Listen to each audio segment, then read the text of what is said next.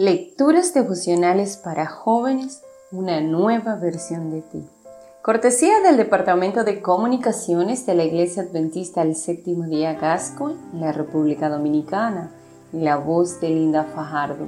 Hoy, 6 de abril. No hay nada que temer. Proverbios 3, 25 y 26 nos enseña. No temerás que de repente te asalten las calamidades que merecen los impíos el Señor te infundirá confianza y evitará que tus pies queden atrapados. Eliseo era un fiel profeta del Señor que informaba al rey de Israel de los movimientos de sus enemigos.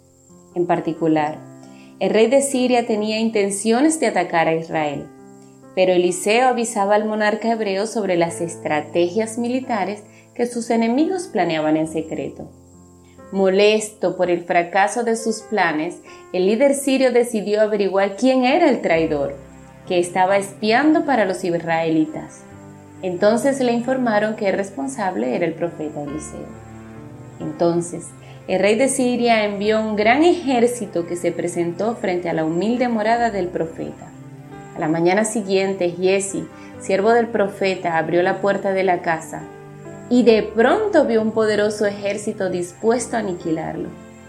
Así que corrió y avisó al profeta de la situación en medio de clamores de desesperación.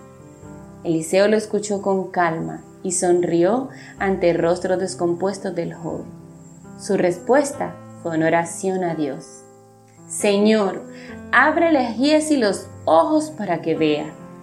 Segunda de Reyes 6:17.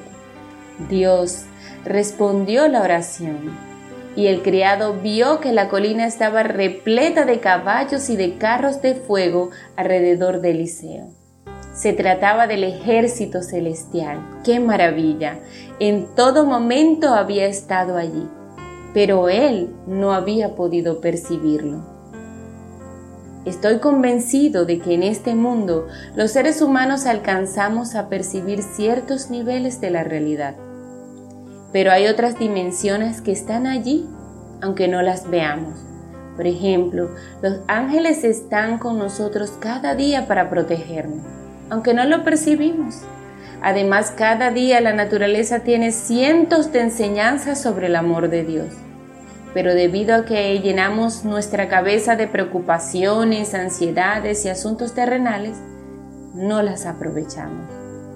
Es necesario que Dios abra nuestros ojos para poder contemplar sus maravillas en la naturaleza, en las enseñanzas bíblicas, en las providencias cotidianas, en la resolución de nuestros problemas, en los conocimientos que adquirimos en la escuela, en el trabajo, en nuestro diario vivir. En realidad, la huella de su presencia está por todas partes. ¿Te has dado cuenta de eso? Esta mañana te invito a rogar al Señor que te abra los ojos para contemplar sus maravillas en esta vida. Así no necesitarás abandonarte a la desesperación o a la angustia. Más bien, aprenderás a enfrentar la vida con otra actitud. Que Dios te bendiga y tengas un lindo día.